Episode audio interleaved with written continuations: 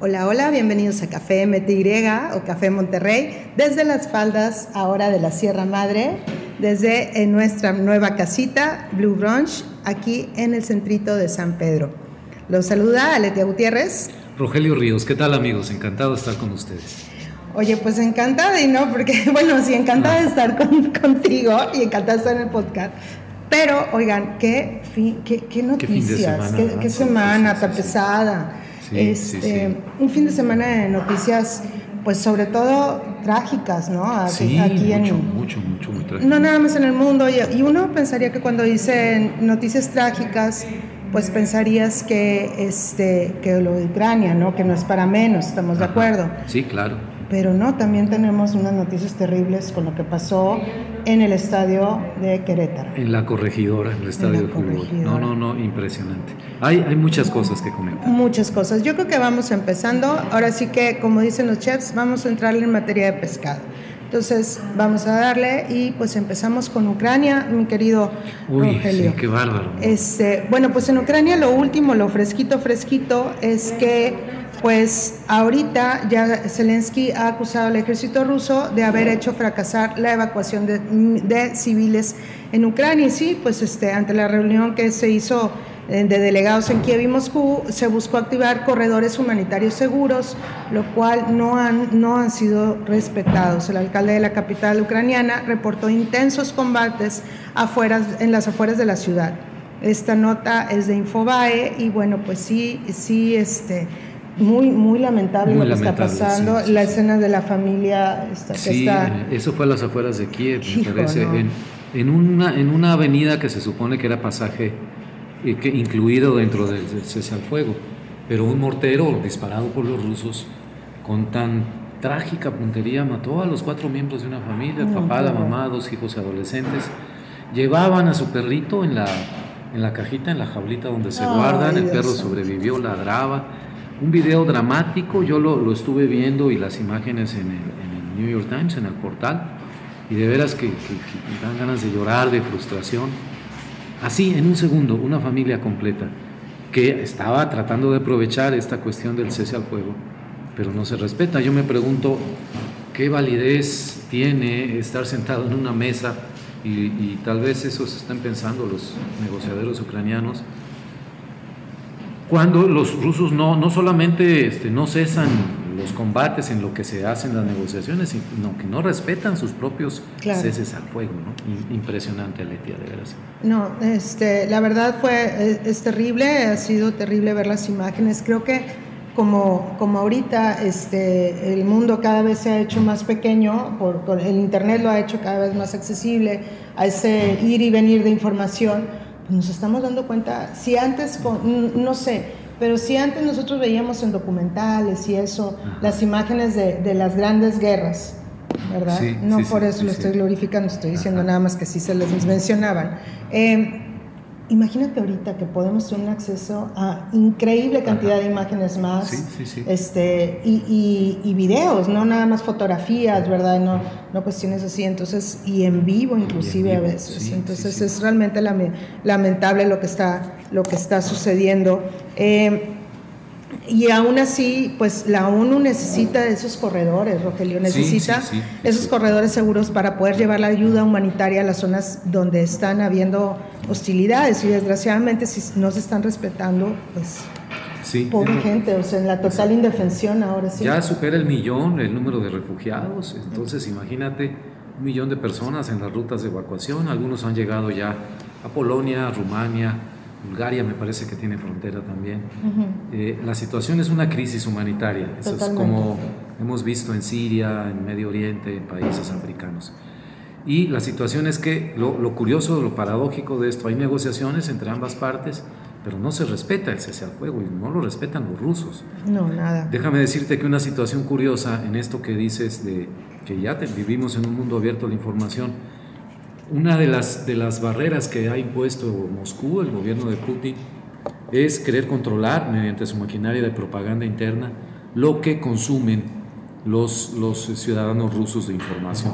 La televisión está completamente tomada por la televisión estatal, tuvieron que cerrar algunos canales, medios eh, digitales de información, Eco Moscú, y la red Lluvia, creo que se llama así, una red de televisión independiente, cerraron también en días pasados y acaban de aprobar una ley en el, en el Parlamento, en la Duma rusa, en donde se dan restricciones severas ¿no? al, lenguaje que pueden utilizar los medios. No pueden mencionar la palabra guerra al referirse a Ucrania. Ah, sí. Ni invasión, mucho menos. ¿no? Tienen que utilizar operación militar especial. Si no lo hacen, es absurdo que le digas, es un periodista, ¿verdad? Y un medio de comunicación. Pueden este, ser objeto de penas de prisión hasta por 15 años. O sea, la, la cuestión es aquí nos vamos a manejar por, por eufemismos, ¿no? Exactamente. Ajá y, es totalmente lamentable, esa información que tú dices, Rogelio. Eufemismos, exactamente. Sí, es un eufemismo. lo que pretenden, o sea, ok, no le vamos a decir guerra, vamos a decirle bonito. Exacto, un, pleito. vamos a sí, o sea, sí, una, una, una, diferencia, ¿no?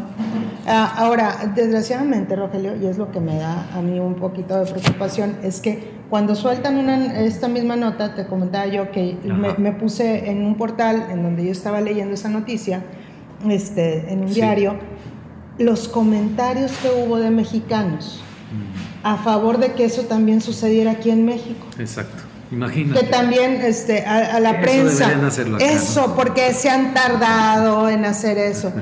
¿Qué les pasa? ¿Qué les pasa? Mira, tengo aquí un fragmento de una nota de New York Times, déjame compartirla ah, muy con los amigos, donde se refieren a este punto, y cito textualmente de esta nota de hoy del portal de New York Times. La propaganda y restricciones del Kremlin ya han desconectado a los rusos ordinarios de la violencia horrorosa que asola a las ciudades ucranianas. Incluso aquellos con parientes en Ucrania les dicen la versión rusa. La propaganda encubre las dificultades militares de Rusia y los costos humanos de los ucranianos que Putin dice defender.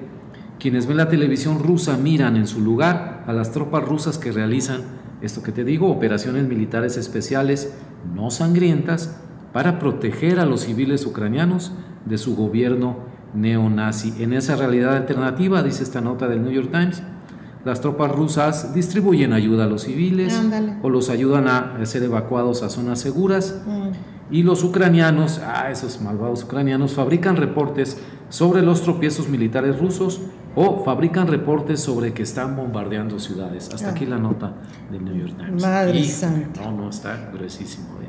¿eh? Y, eh. te platicaba ahorita en el intermedio, antes de empezar el programa, el caso citado por New York Times, un hijo viviendo en Ucrania, el papá en Rusia, y el papá diciéndole que, que era una mentira eso de la guerra, y que, que, era una operación para liberarlos del, del gobierno neonazi y que no como había un montaje, bombardeos. Como un montaje. ¿Dónde lo oí eso la semana pasada? el hijo en Ucrania diciéndole, papá, estoy viendo enfrente de mí un edificio bombardeado. No, hijo, eso es propaganda. O sea, imagínate hasta qué grado. Eh, como, como un video donde estaban eh, fusilando a unas gentes fuera de un, de un velorio, que, también era propaganda. Sí, que era propaganda, porque era pues, ¿dónde, estaban, ¿dónde, estaban los cuerpos? Sí, claro. Entonces, sí, sí, no, que son montajes para perjudicar al gobierno. Mira, ¿qué tal? Oigan, pues terrible esa situación. Este, a mí como, me preocupa, me preocupa mucho. Sí, sí, sí, No, no, para, para preocupar. Te, eh, te, diré adicionalmente que la petición de Ucrania, a la cual se han sumado Moldavia y la República de Georgia, o Georgia, como lo quieran decir, que están situadas en, en, en, esta zona del mar, del mar Negro y que son vecinos, bueno, Moldavia de Ucrania, pero Georgia también de Rusia, de ingresar a la Unión Europea. Hoy lunes el, Consejo Europeo, digamos el, de los 27 ministros, ya le pidió formalmente a la Comisión Europea que dé inicio al trámite, que considere esta, invitación fast track. Falta ver si se cumplen los criterios que manejan en cuestión de régimen político, régimen de mercado, economía y todo, porque son bastante estrictos, no todos han podido entrar. Turquía lleva años. 20 años queriendo entrar y no lo dejan. Sí, sí. Pero creo que esta situación de crisis en Ucrania, de invasión militar rusa, va a ayudar mucho a que ese proceso sea este, acelerado y que si incluso alguno de estos tres países pequeños, excepto Ucrania es el más grande, pero Georgia y Moldavia sí son países más pequeños. Georgia ya fue eh, objeto de una agresión militar en el 2008, igualito a lo de, a lo de Ucrania por los rusos. ¿no? no, pero no es una agresión militar, es una, operación, militar especial. Una operación militar especial. Entonces, va a ser interesante este, la atención que se le dé a, a esta petición. Con esto, la, si digamos en un escenario en que son aceptados de aquí a seis meses, se ampliaría la Unión Europea a 30 miembros y se compensaría la salida de la Gran Bretaña. Que yo no sé, con todo esto, si eh, habrá una reconsideración en, en, Inglaterra sobre uno para ver o de qué les ha pasado desde que se salieron. No les ha ido muy bien. No les ha ido muy bien y en vista de este arreglo nuevo geopolítico en Europa, pues qué estás haciendo afuera, ¿no? O sea, vente, vente para acá, ¿no? Y pues también había noticias el, primo de, Dinamarca, fíjate. La primera ministra danesa, ah, Frederiksen, ha convocado un referéndum para el próximo primero de junio para preguntar si pone fin a la excepción que su país mantiene desde 1993 de no participar en los programas de defensa de la Unión Europea. Son muy pacifistas los daneses, pero... Oye, pero... pero cuando ya ves a los tanques rusos en Ucrania, dices, ay, caray, ¿no? Oye, lección aprendida, ¿no? la del siglo pasado. Finlandia, Suecia ya revirtieron también. Lección aprendida. Lección aprendida, exactamente. Sí, totalmente. Por otro lado, eh, creo que es importante este, mencionar también pues, que Rusia, como quiera, ayer en, franca, en franco rebeldía, no asistió a la primera jornada de audiencias de la Corte Internacional de Justicia en el proceso por crímenes de guerra en Ucrania. Ahora, Moscú parece que quiere ignorar totalmente la, la acusación de Kiev, ¿ok? Y bueno, este, finalmente... Eh, no asistieron, pero es importante que saber que el hecho de que no, no asistan no quiere decir que el proceso o sea, ahí se queda, ¿no? O sea, el proceso sigue, corriendo, sigue su, su trámite normal. En, en, ausencia, creo que así se Sí, y entonces, este, bueno, pues el tribunal lamenta, este, abro, este, abro comillas, el tribunal aumenta, eh, perdón, lamenta la no comparecencia de la Federación Rusa en este juicio oral dijo la jueza presidenta de la Corte Internacional de Justicia, Joan Donat, este, al inicio del juicio. Pero pues bueno, aún así todo siguió este, adelante en curso y pues vamos a ver a ver qué sucede también con este, con, con este juicio. Sí, y mientras tanto, recordemos que van 12 días, creo que hoy, que grabamos sería el día 13 de esta este, agresión, guerra de agresión de Rusia, y que eh, mientras eh, se discuten cosas internacionales y la ONU, la Unión Europea y todo, en el terreno, Aletia, hay mucha gente sufriendo, muriendo. Y no solamente si, si logras salvar la vida, digo, que bueno, claro. ya perdiste todo, todo tu mundo eh, familiar, social, tu lugar donde vivías, ya completamente. Ahora sí están ofreciendo rutas seguras para salir a Bielorrusia y a Rusia. Sí, imagínate, ¿no? Sí, sí, sí. Quieren que pues, esas sean las principales, digo, aparte de las que se abrieron para Polonia. Pero pues no, o sea, irte de refugiado, pero a Rusia. No, te vas a Rusia o a Bielorrusia, cualquier. No, no, pues ya no sé. No, pues ya. Bueno, pues eso, vamos a dejar un poquito Ucrania. Sí, sí, sí, sí, que. Este, y vamos a entrar en la tragedia, en el. En Otra tragedia. En, la tragedia. De la corregidora. Híjole, y me estoy viendo, pero porque me estoy de nervios, o sea, ya que más hago. No, es que... La tragedia en, en, el, en la corregidora, en el estadio de la corregidora en Querétaro, en el encuentro de, eh, de los gallos contra el Atlas donde identificaron ya hasta ahorita, tarde, 30 presuntos agresores. Y yo siento, aquí yo creo que esto va a ser un poquito como hasta de, como nota de lavadero, Rogelio, porque no hay manera. Creo que las dos notas de México van a ser notas bien de lavadero. Este, mm, hijo, de verdad, créanos, sí tenemos más nivel pero pareciera que el ambiente no nos da para más. No nos da para más. Y, de este. las identificaciones están dando casi dos días, un día, un día y medio después de... Más de 20 horas, más de 20 horas después. Los que hayan participado, quién sabe dónde andarán. Si es que andan todavía. Para responder, hay tres heridos de gravedad, entiendo, hospitalizados. Que también aquí vamos a entrar a otra cuestión. Ajá. Hashtag si hubo muertos. Eso. Sí, Sí, aquí tenemos ya tenemos aquí público, presente, gracias público conocedor. Este y dicen que sí hubo, sí, este está terrible el hashtag sin el de hashtag sí hubo está impresionante. 17 y mira, uno ve las imágenes de las personas golpeadas y cuesta trabajo pensar que, que están vivas, ¿no? Es decir, este, sí, sí, sí. mucho trabajo pues, porque ves completamente golpeados, sangrando, cuerpos, esos cuerpos tirados de cuando ya no, perdóname, ya no tienen vida, que sí, sí, sí, sí. en postura o sea, ya, sí, ya no, no, hay, no hay ni chispa de vida ni nada. Entonces, ahora, dentro de todo este caos de explicaciones, informaciones, y quién es responsable y que van a desafiliar al Querétaro.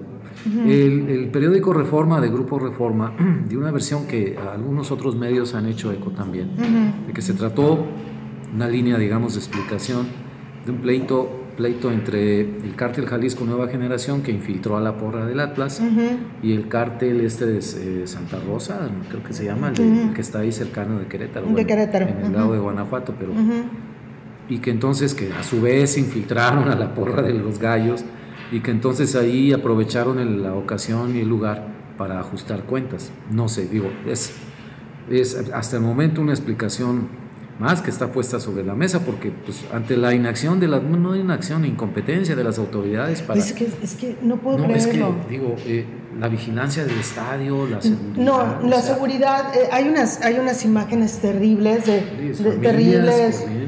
no y cómo no estás haciendo nada. Cuando va el jugador que creo que es el jugador de los gallos se le acerca a un policía ah. y, le, y le hace le hace notar oye se están, se están peleando, se están peleando no sé qué otro no. Yo no puedo, sí. Ajá, o sea, no, no es mi problema. O nada más le falta decir, ah, mira, no. Ahora, ese, ese retiro, esa ausencia de autoridad.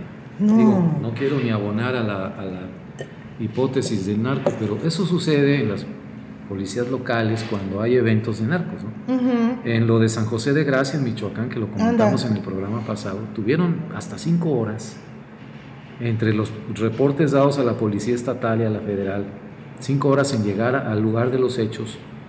Eh, y en ese lapso, pues recogieron cuerpos, lavaron evidencia.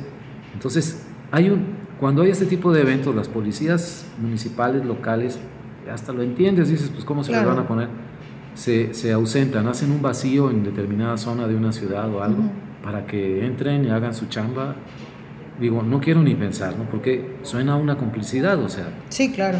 ¿Por qué en el estadio no, no ahora, Ahora, digo, yo sé que, que, la violencia está ya, digo, la, la vivimos en muchas partes de, del país y del mundo, estoy de acuerdo, pero como que Querétaro, Querétaro. de verdad, o Además, sea... Mira, por ejemplo, hemos visto imágenes y todo, estos son el equivalente a, nuestros, a los hooligans ingleses, Sí y no, porque allá es por otras razones, motivos, y no necesariamente gente que ande metida en la delincuencia a este nivel, ¿no?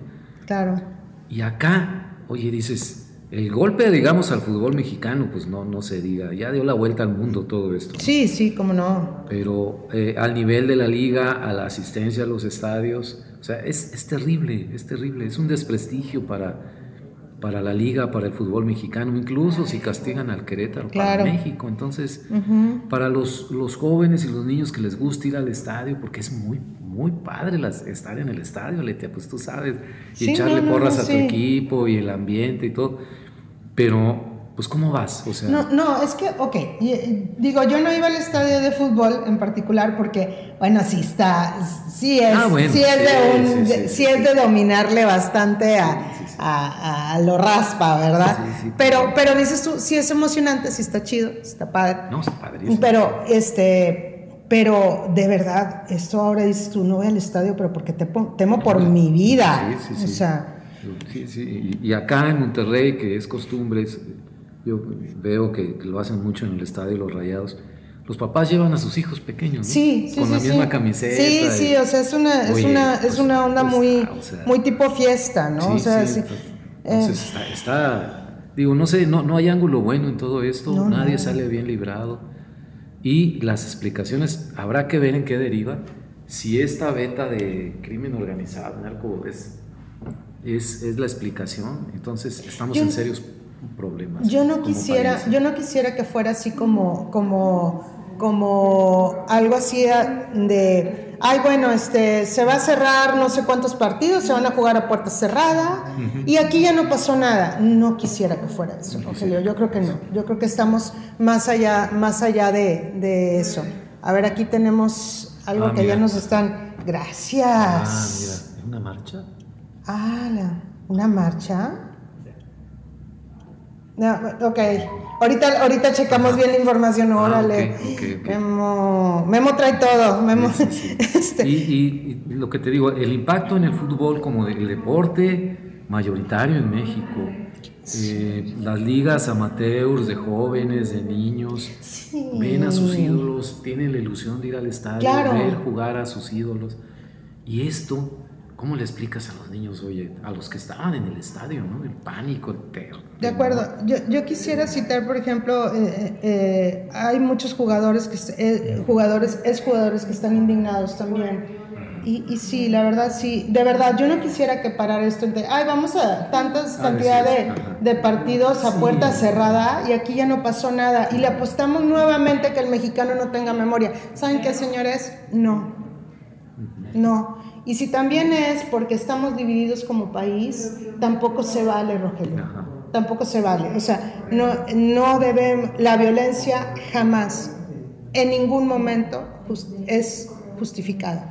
Jamás. Fíjate, un, exjugador, Fabián Stay, que participa en, en estos programas de, comentaristas de fútbol, creo que él está en, en Fox News, este, en el programa de Orbañanos, que es muy bueno. Gol, México, ¿no? Y él decía que cuando jugaba en Chile, hace años que hubo estos problemas de violencia, se tomaron medidas muy drásticas en los estadios, suspender la venta de alcohol por completo, cervezas, y eh, identificaron a los, a los personajes violentos de las barras y todo esto, y les prohibieron la entrada al estadio. Tenías que entrar al estadio con un código de barras de que eres un aficionado regular, eh, pacífico, que no tienes antecedentes. Dijo, suena muy extremo, ¿verdad? Pero tuvieron que llegar a eso en Chile para, para que la gente pudiera seguir yendo a los estadios. Entonces, pero aquí cuando escuchaba eso decía, pues ¿cómo le dices a un mexicano? Oye, tus cheves en el estadio, ya no, mi rey, porque se pone muy duro la cosa.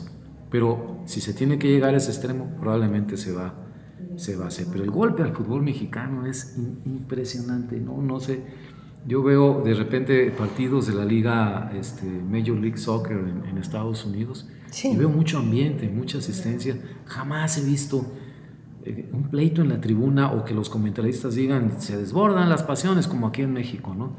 O sea, y, eso abona mucho a que una liga eh, se viva el ambiente familiar en el estado. Van las familias con niños pequeños, jóvenes, adolescentes, o sea abuelitos, todo, ¿no? No, mira, eh, yo que soy fan de ir a, los partidos, de ver a las tigritas, este, ya he dejado de ir a ver eh, los, los partidos de los varones, sí reconozco, pero sí he ido a ver los, los partidos de las tigritas y de las rayaditas, las dos.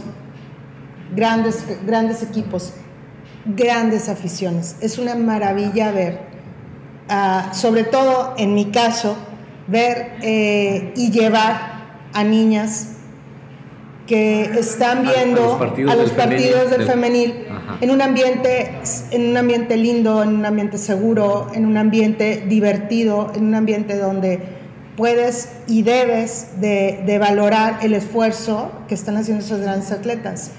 Y, es una pena lo que está pasando, es una pena, realmente, no nos lo merecemos, la verdad, y lo digo en serio, muchos de los mexicanos no nos merecemos esto. Ahora, los castigos, se habla de que al Querétaro va a salir de la liga. Oye, en última instancia castigas a la gente. Sí. Y a la mayoría de la gente que, que es pacífica, que quiere ver ese deporte en su ciudad y todo. Y es siempre la, el, muy mexicano, vamos a cancelar todo y a suspender. Y, espérate. Siempre al extremo, ¿no? Vámonos al extremo. Se vea que el gobernador está haciendo algo y el alcalde. Pero eso no nos abre diálogo. el presidente de la liga. Eso no abre ni diálogo, ni abre, ni abre canales también de comunicación, ni abre, ni abre la posibilidad de soluciones en común. Exacto. No sirve para nada. Perdóname, pero no sirve para nada. no, pero es lo efectista, lo que, ya ven, estoy reaccionando, estoy haciendo algo. Clásico, clásico de pero, México lindo y querido. Oye, pero no, de verdad, de verdad, eh, gente, hagan algo, en serio, no es posible. No es posible, que estemos llegando a este nivel. De verdad, yo no creo, de verdad, y quiero seguir creyendo que a pesar del divisionismo que ahorita se ha fomentado en este país, habemos muchos, muchos que no queremos que el país sea dividido, ni tampoco queremos un país violento. Entonces, de verdad, somos más los que no queremos esto y somos más los que no nos lo merecemos tampoco. Así es. Y por otro lado, bueno, ya que andamos en nota gata, nota de divisiones y polarizaciones. Hijo eso, no, no, no. ah, bueno, el otro gran tema, ¿no? No temas, ahora sí que ya no sé ni cómo. ¿Por dónde quieres empezar? A ver, la nota es que se filtraron desde el viernes, eh, bueno, no se filtraron, se filtraron, se dieron a conocer a la opinión pública audios en donde el fiscal general de la Nación, Alejandro Gertz Manero, platica con su fiscal especial de no sé qué cosa, Juan Ramos, su segundo de a bordo, en un lenguaje florido, pelado, de, de, cantina, sí, pero de cantina, este, mucho, mucho, mucha fita, ¿no? Yo, yo la verdad, hace, hace tiempo, este, eh, había una cuestión como que de esos de la National Geographic que te iban y te, venían manejando la, este, la gente de Tepito, ¿no? La gente de Ándale, sí, sí, sí. Bueno, haz de cuenta. Haz, de, copas, corazón. Es el fiscal general de la Nación. Qué horror. Su cargo termina en 2028, porque son nueve años. Ah, son nueve años. El electo. Este, y entró desde 2019, mucho, muy cuestionado por muchas razones. Eh, en este sentido, los audios ponen de manifiesto la manipulación que está haciendo desde la Fiscalía para litigar un caso en contra de, familiares suyos, familiares políticos. La viuda de su hermano fallecido hace unos pocos años y, eh, una de sus hijas, eh, la cual está en la cárcel precisamente en Santa Marta, Acatitla con una acusación muy endeble que en primera instancia había sido desechada por jueces. Una vez que llega a la fiscalía, Gers Manero este, se pone él a revivir y, a litigar. Y bueno, es, es vergonzoso el, lenguaje, la vulgaridad con que se maneja el, fiscal. Pero deja tú, lo más vergonzoso, lo de fondo, lo que nos destruye como sistema de procuración de justicia es la abierta manipulación de una investigación por parte de la Fiscalía en donde él es juez y parte, la abierta manipulación de los ministros de la Suprema Corte de Justicia de la Nación, mencionados con nombre y apellido en esos audios. Entonces, nos, los pone por los suelos, ¿no? Si, sí, sí. Si, si algo faltara, ¿no? Eh, em, em, em, a ver, ahí tienes más. Ahí hay una cabeza, en la cabeza en, de, este mismo, de este mismo artículo del de, caso de Alejandra Cuevas es según Infobae, abro comillas, los audios del fiscal este, del fiscal Gersmanero muestran una abusiva ventaja procesal tan ilegal como injusta. La familia Cuevas señaló que tanto Alejandra Cuevas como Laura Morán se encuentran en un proceso penal injusto, ingrato y humillante luego de los audios filtrados del fiscal general de la República, Alejandro Gersmanero. Esta nota es del día de hoy, de Infobae, también estoy, la estoy este, retomando de aquí. Oye, tremenda. Yo, yo la, verdad, la verdad, me niego, aparte esto es, esto es un podcast, lo que le dicen podcast limpio, un podcast clean, no podemos eh, reproducir. las... las peladeces. sí, las... vulgaridades del procurador. Es que, fiscal, es, fiscal. Del, perdón, del fiscal. O sea, es que, es que ¿cómo? O queda, queda en, en, suspenso, en cuestionamiento serio y profundo. Sí, ¿cómo no? La autonomía del fiscal, por supuesto. Totalmente de acuerdo. ¿cómo, ¿Cómo se dice? ¿Cómo decirlo?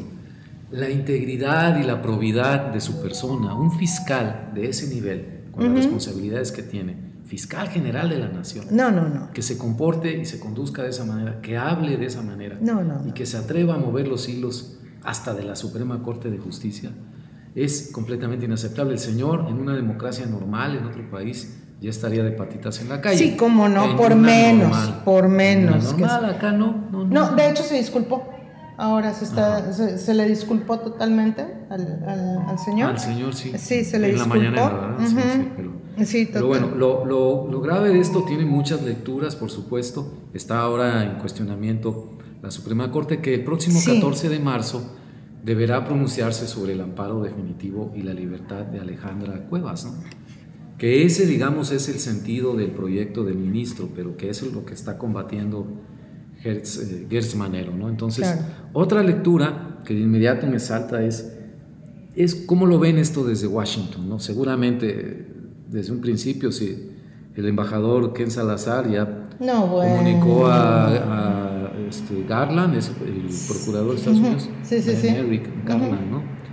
Y esto pone en suspenso, por supuesto, cualquier posibilidad de, de trabajo conjunto, de compartimiento de información, porque revela que esto es utilizado con fines políticos.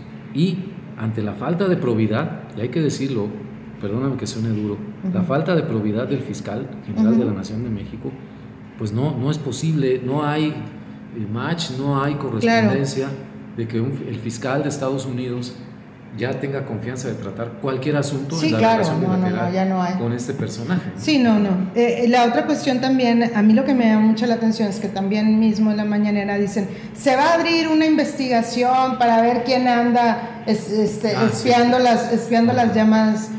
A ver, a ver, a ver, a ver, a ver. Este, no, ahora sí que está como el chiste muy cruel ese, no se me distraiga a lo que íbamos, ¿verdad?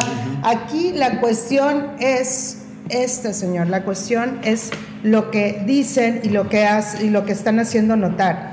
No hay prueba, y voy a, voy, abro comillas, no, hay, no existe prueba más notoria de la simetría que el hecho de que, un tercer de, que el tercero interesado haya obtenido ilícitamente el proyecto de fallo que se pretende resolver el próximo 14 de marzo. ¿Por qué no investigamos eso? Exacto. Mejor. Eso es lo gravísimo, O sea, ¿por qué no investigamos eso? Exacto. Terrible, terrible, Rogelio. Híjole, pues ya, ya, ya no sé, ya no sé ni qué decirte. Un, un, elemento adicional, porque hay que mencionarlo, que voy a utilizar el lenguaje medio abuelito. ¿Qué ejemplo le das a la juventud mexicana, todos aquellos estudiantes de derecho, muchachos, muchachas que quieren ser abogados, que ven en la profesión de la abogacía? un ideal, ¿no? Una manera de, de influir benéficamente en la sociedad, de tener prestigio profesional, cuando el principal abogado en este momento de la nación, pero el más alto, el de la mayor responsabilidad, se comporta como un abogado trinquetero, perdóname la expresión, estoy y te, mejor de más. Y te viste, ahora sí para que veas, hasta eufemismo se me hace. Sí, sí, sí. A, ese nivel, porque es más bajo, se me hace todavía lo que estamos manejando. ¿cómo le llaman chicaneros, trinqueteros? Sí, no, no, no. Gracias, señor, en ¿eso serio. es ser abogado? No, no, no es, no es, no, es, no es. No te puedo decir que no.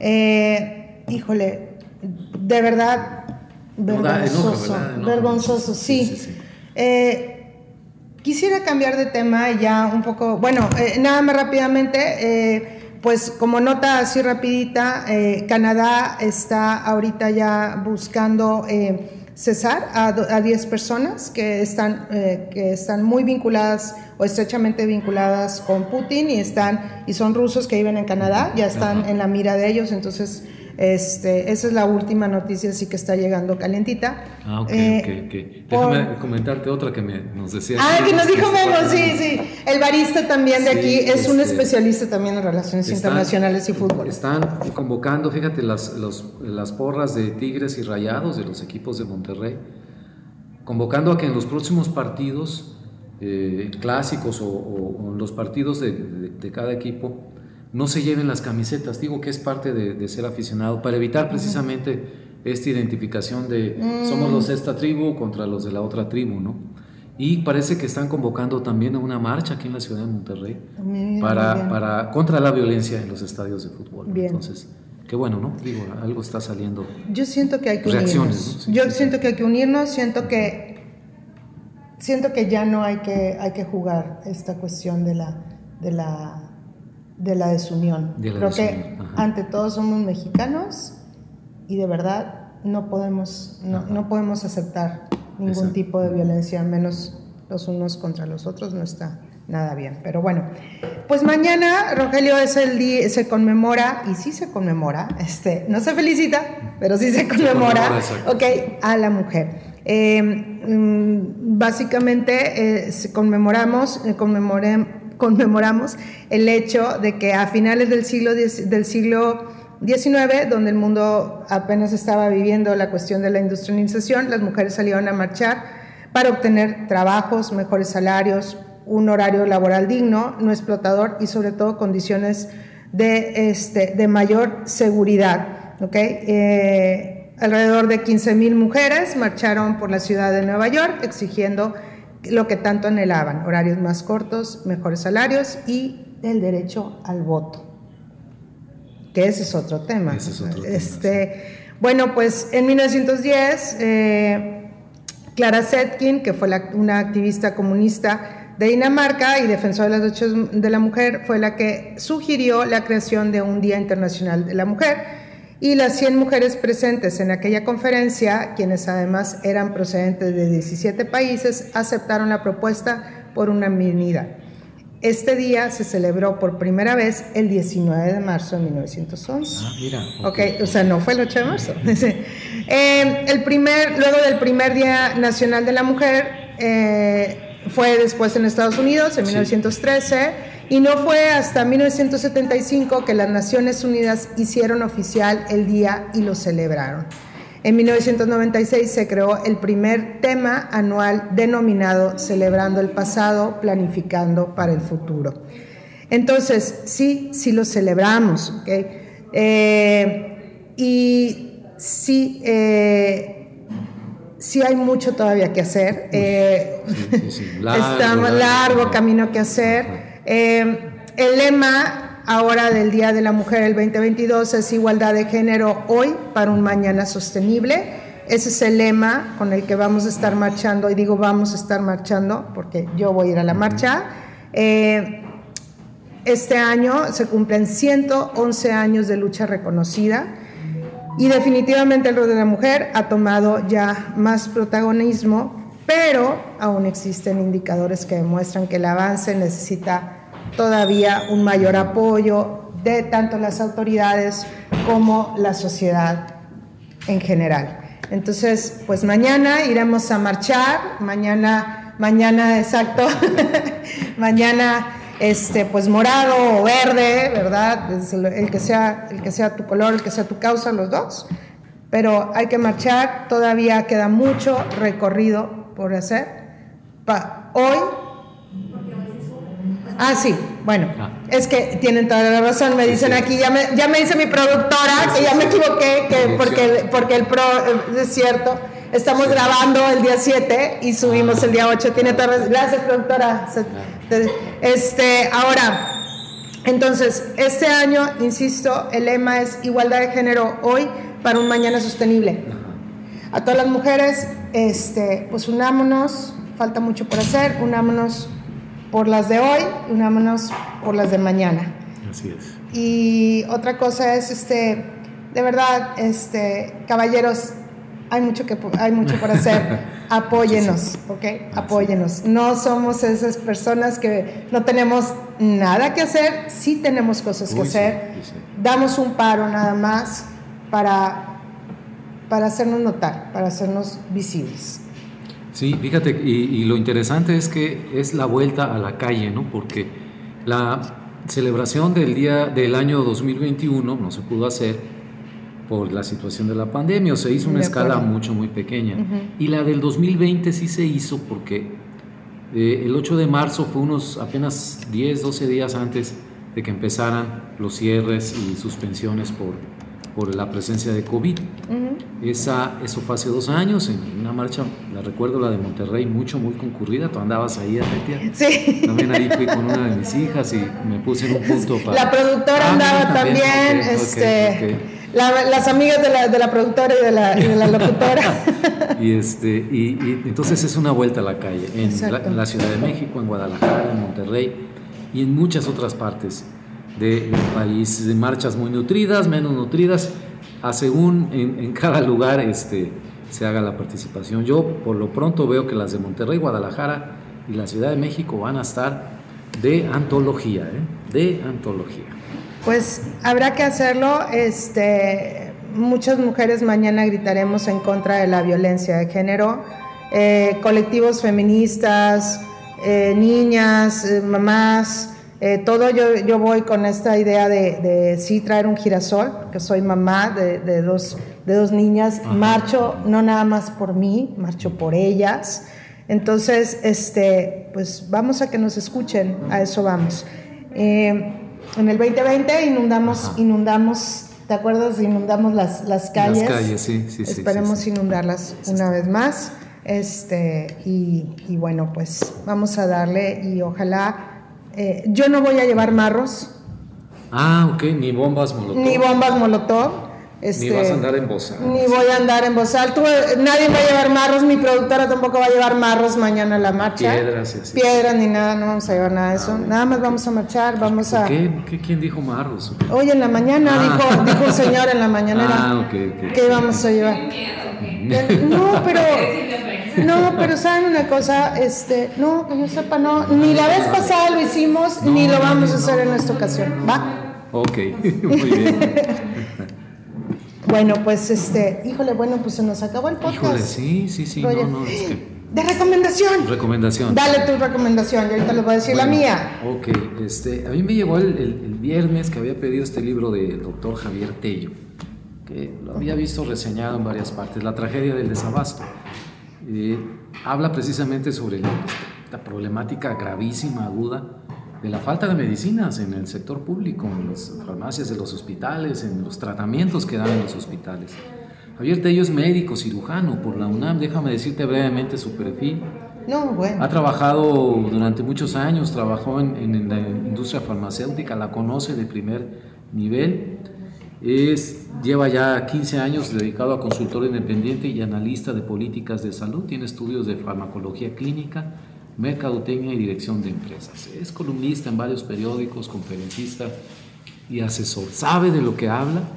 Eh, se enfoca en este libro, está muy interesante porque no solamente analiza eh, los porqués del desabasto de medicinas, y mencionaba que el sistema anterior de distribución de medicinas, que no era perfecto ni mucho menos, las compras consolidadas, el Compranet, fue deshecho literalmente de la noche a la mañana por la llegada del nuevo gobierno en 2018, la cuarta transformación, pero sin tener nada a cambio. Utiliza mucho esta imagen de que le quitaron el corazón a un paciente sin tener todavía a la mano al donador. ¿no? Esa es una imagen mucho, muy poderosa. Su análisis es eh, muy centrado, muy serio, te digo, refleja el conocimiento puntual de qué ha fallado en cada, en cada parte de la distribución. Pero aparte se puso a platicar, a buscar a, familiares, a víctimas de este sistema de, este sistema de desabasto, papás de niños con cáncer, eh, personas que llevan tratamientos crónicos ¿no? por eh, diabetes, hipertensión, VIH, eh, muchos tipos de, de, cánceres, no solamente el, el, pediátrico, el de los niños. Entonces, recoge estas voces que son estrujantes, ¿eh? les da visibilidad, les da una manera de, que no queden en el olvido y de que se salga esta discusión sobre el desabasto de ese foro politizado en que lo quieren meter muchos funcionarios, de que en realidad, como decían, como le dijeron a los papás de los niños con cáncer, son eh, personas manipuladas por golpistas que quieren dañar al gobierno. Y la gran tragedia que significa eh, lo que hizo este gobierno de, eliminar el seguro popular y meter el INSABI que no sirve absolutamente casi para nada y eliminar las compras consolidadas, este sistema que funcionaba desde hace algunos años razonablemente bien, bastante, bastante bien, para eh, no sustituirlo por nada, es decir, este, centralizar las compras en la Secretaría de Hacienda con gente completamente ignorante del asunto y, de esa manera. Entonces lo recomiendo ampliamente. Es eh, editado en México, publicado en México por Editorial Planeta. El autor es el doctor Javier Tello y, el título del libro es así, simple, directo y duro, la tragedia del desabasto. Yo lo, lo recibí un viernes, dije, bueno, en, en, unos días más lo leo y me lo eché el fin de semana. Es que es estrujante, ¿no? Los testimonios, y eh, tiene una finalidad pedagógica, él mismo lo dice, es un tema complejo, muy técnico. Voy a hacer lo menos técnico posible para que me entienda el mayor número de gente. Bueno, pues lo logró. Tiene un valor periodístico muy elevado, que es precisamente explicar al lector no especializado, como un servidor, en cuestiones de, de salud, en cuestiones de sistemas de distribución de medicinas, que es complejísimo menciona los sistemas de salud pública de otros países, cómo funcionan, cómo están estructurados, qué se puede aprender de ellos. Pues aquí no quisieron aprender nada, ya traían idea, todo lo, lo, que se hizo hasta el momento no sirve, vamos a meter cosas nuevas, pero no tenían nada listo. No, tenían nada listo. Y esta se nota. Del, eh, Quisieron hacer un trasplante de corazón sin tener todavía al donante a la mano y ya le habían quitado el corazón al paciente. Bueno, pues tu recomendación como siempre es muy top para lo que yo voy a recomendar, pero bueno, mi, recomendación va relacionada con este 8 de marzo y le recomiendo escuchar la canción de Dolly Parton. Escúchenla y escúchenla a todo volumen, se llama Still Believe. Es una gran canción que ahorita, en estos tiempos que necesitamos aliento, que necesitamos, híjole, esa palmadita que nos haga sentir un poquito bien, es, Still Believe, este, es lo que necesitamos. Voy a leer un poquito la letra en español, un pedacito nada más, pero es una letra eh, que, nos da fe y, y nos da esperanza. Eh, dice, esos tiempos extraños y locos en los que estamos viviendo, pero yo sigo creyendo, creo que es hasta el fondo de mi ser que volveremos a caminar bajo el sol a la orilla del mar, que bailaremos, que cantaremos y volveremos a ser felices. No sé cómo ni cuándo, pero lo haremos de nuevo, ya verás. Todavía, todavía creo. Wow. Entonces, escúchenla. Amén de que es una gran canción y aparte es una verdadera reina. Mi Dolly Parton, de verdad, este, escúchenla. Creo que ahorita lo necesitamos. Sí, sí, muchísimo. Sí, sí, sí. Y bueno, pues esto fue. Este, gracias por escucharnos. Muchísimas gracias, de veras. Este, eh, en el alma quisiéramos hacer programas casi positivos y qué bonito brilla el sol, pero no, pues el mundo está de cabeza, ¿no? El país también y pues es lo que hay, hay que reflejarlo, hay que hablar sobre eso, no voltear la vista hacia otro lado. No, yo creo que este, por lo pronto mañana iremos a marchar, querido, querido Roger, este, iremos a marchar y creo que este, pues no sé, yo todavía, de verdad, las nuevas generaciones, sobre todo de mujeres, son, este, pues para mí son definitivamente la esperanza. Así es, y recordarte que hace dos años una marcha sensacional en Monterrey, completamente tranquila, enérgica, con mucha vida, pero no hubo un solo incidente de violencia. Entonces, eso de los marros, pues no, ¿verdad? No, para nada. Bueno, pues. Pues muchas gracias, nos vemos en la próxima. Chao.